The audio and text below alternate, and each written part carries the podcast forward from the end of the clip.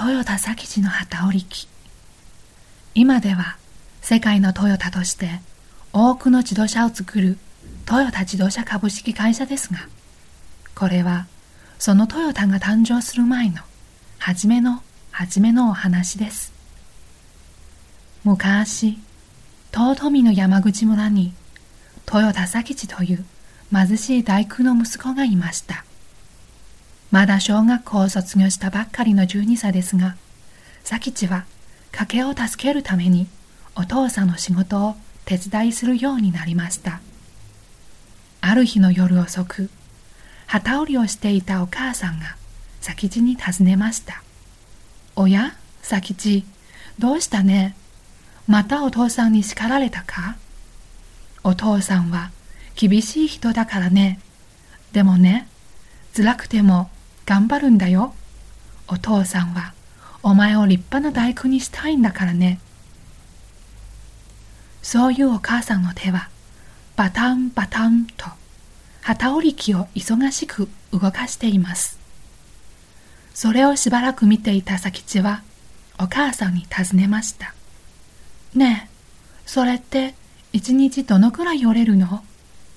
ああ、これかい？そうだね。頑張っても一尺ぐらいかね。お母さんはにっこり笑って答えましたが、なんだかとっても疲れている様子です。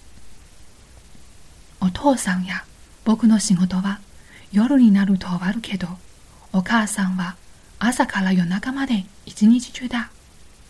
なんとか工夫してお母さんに泣くをさせてあげたいな。佐吉はそう思いながら旗織り機の動きをじっと観察しました。手を上に下に左に右になんだ？布を織るのは意外と簡単だな。これを自動でできればもっと簡単にもっとたくさんの布が織れるかもしれないぞ。手先が器用で大工としてもなかなかの腕前だった佐吉はその日から旗織り機を改良して、なんと自力で足踏み式の旗織り機を作り上げたのです。どうお母さん？先地が作った旗織り機を動かしたお母さんはびっくりです。へえ、これは前よりずっと楽だし、たくさん布が折れるわ。佐吉、ありがとう。えこんなはまだまださ。もっともっと改良して自動で布が折れる旗織り機を作ってやるよ。僕の夢はね、この旗織り機でお母さんも村のみんなも、そして日本の人たちみんなをもっと楽にすることさ。その言葉通り、佐吉は橋踏み式の旗織り機を何十年もかけて改良していき、ついに60歳の時に完全全自動の豊田式自動旗織り機を感染させたのです。これは日本が世界に誇る大発明です。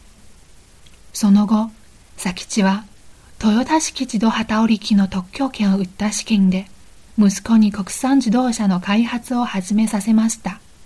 これが現在のトヨタ自動車株式会社の始まりなのです。おしまい。